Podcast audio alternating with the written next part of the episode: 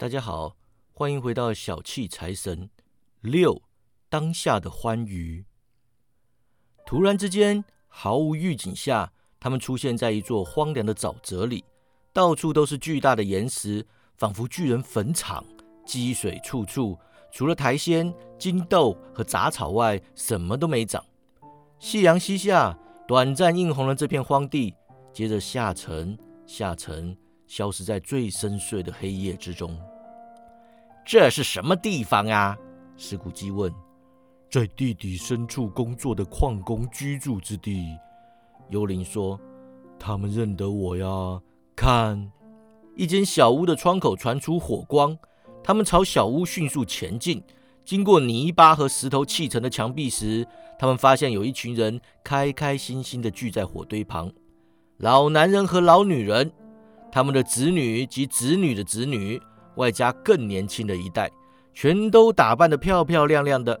老男人高唱耶诞歌曲，所有人三不五时会齐声高歌。尤里没有多做停留，带着石骨机掠过沼泽，来到惊涛骇浪的海面上。距离海岸数里格外的礁岩上，孤独耸立着一座灯塔，礁底布满海草，风暴鸟宛如潮浪般盘旋飞翔。即使在这种地方，两个看守灯塔的人依然点燃火堆，透过灯塔的光孔照亮怒海。他们祝福彼此耶诞快乐，放声高歌耶诞歌曲。幽灵再度加速，掠过漆黑起伏的大海，来到一艘船上。他们站在舵手身旁，船顶有人放哨，干部在执勤，阴暗的人影在岗位上工作。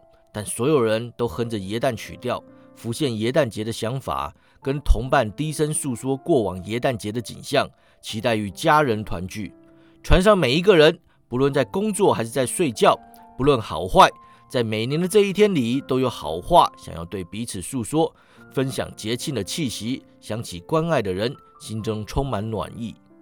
石谷基听见一阵笑声，惊讶地认出那是发自他的外甥，随即发现自己出现在明亮干燥的房间里。幽灵笑嘻嘻的站在身旁，和蔼可亲的看着他的外甥。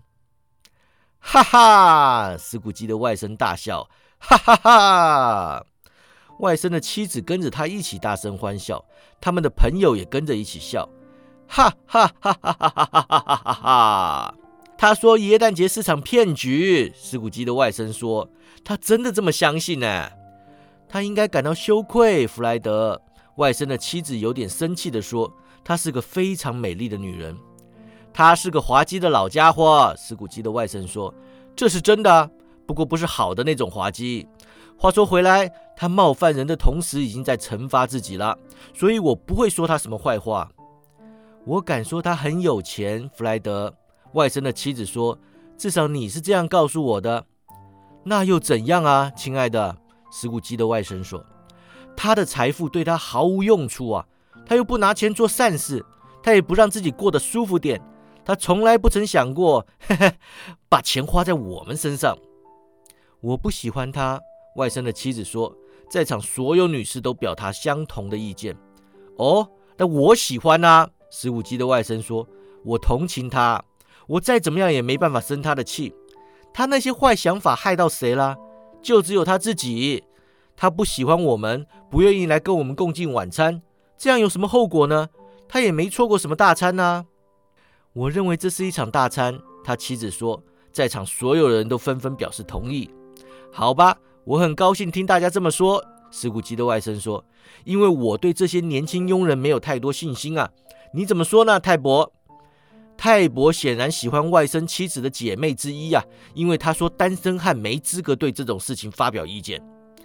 说下去啊，弗莱德。外甥的妻子拍手说道：“你每次话都只说一半。”石谷基的外甥笑道：“我只是想说呀，他讨厌我们，不跟我们共度美好时光的后果，我想就是他损失了一些美好时光啊。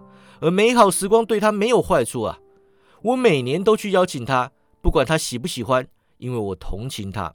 他或许到死都会抱怨耶诞节。”但只要我每年都去好声好气的邀请他，问候他，石谷七舅舅你好吗？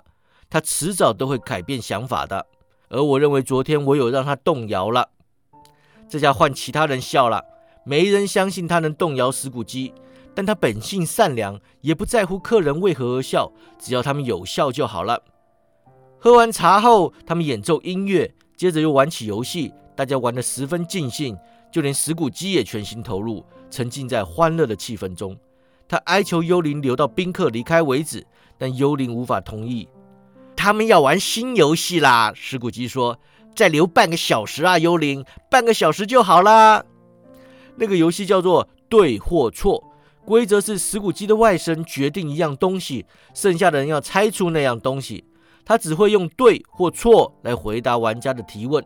根据众人提出的问题和答案呢，我们知道他在想的东西是动物，活的，脾气不好，很野蛮，有时候会鬼吼鬼叫的，有时候会说话，住在伦敦，会在街上行走，不公开展示，不需要人牵，不住在动物园，没有在市集上被宰过。不是马，不是驴，不是乳牛，不是公牛，不是老虎，不是狗，不是猪，不是猫，不是熊。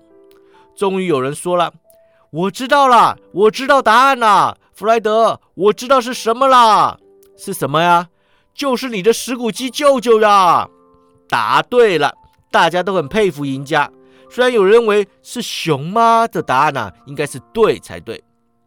他给了我们很多快乐，弗莱德说：“不干杯祝福他身体健康就说不过去了。”敬石骨鸡舅舅，敬石骨鸡舅舅！所有人喊道：“祝老家伙元旦快乐，新年快乐！”不管他在哪里，石谷鸡的外甥说：“他不会接受我的祝福，但还是希望他能收到啊！”石谷鸡舅舅，石谷鸡舅舅开心的难以言喻啊，很想回敬这群不知道他在场的人。表达他的谢意，可惜整个场景突然消失了。他和幽灵再度展开旅程，他们去了很远的地方，造访很多家庭，每次都是欢乐收场啊。那是个漫长的夜晚，如果真的只是一夜，但石骨鸡很怀疑，因为整个耶诞假期仿佛都浓缩到那段时间里。而尽管石骨鸡的外表没有任何变化，幽灵却变老了，很明显的老化。石骨鸡有察觉到它的变化，但始终没有问出口。直到他们离开耶诞节后第十二夜的宴会，他看到幽灵的头发完全灰了。幽灵的一生如此短暂吗？石骨鸡问。我在这颗星球上的生命很短，幽灵回答。今晚就会结束了。今晚呐，石骨鸡叫。今晚午夜就快到了。十一点三刻的钟声响起，哎，如有冒犯，还请见谅啊！石骨鸡盯着幽灵的袍子看，我发现你袍底下有点怪怪的，那是脚掌还是爪子呀？可能是爪子啊！幽灵语气哀伤，瞧瞧吧。他撩起袍子啊，露出两个小孩，凄凉、恐惧、丑陋、悲惨。他们跪在他脚边，紧握他的袍脚。哦。看呐，看下面呐！幽灵大声说：“一男一女啊，黄黄的，瘦瘦的，蓬头散发，神色阴沉，模样凶狠，但全伏在地。他们脸上本应充满优雅的青春，绽放朝气活力，但却被一双年迈皱缩的恶心老手连掐带扭，扯成碎片。他们本应是天使，却像是恶魔。他们身上没有丝毫人性。”世间从未出现过如此恐怖的怪物，石谷鸡吓得脸色发白啊！他很想说他们是美丽的孩子，但怎么也说不出口。幽灵啊，他们是你的孩子吗？石骨鸡只能问出这句话：“是人类的。”幽灵低头看着他们说：“他们黏着我，恳求我帮助他们脱离人类的苦难。这男孩是无知，这女孩是贫困。”当心他们呐，特别是这个男孩，因为他眉宇之间写着“末日”两个字。否认吧！幽灵说着，伸手指向城市。诽谤如此告诉你的人，为了你自己的理由，接受无知，让情况恶化，然后面对末日。他们没有庇护所或任何资源吗？石骨鸡问。世上没有监狱吗？幽灵又用他的话来反问他：“没有济贫院吗？”十二点的钟声响起，石谷基左顾右盼，没有看到幽灵。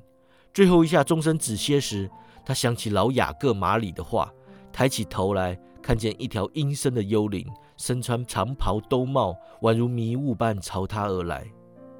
待续。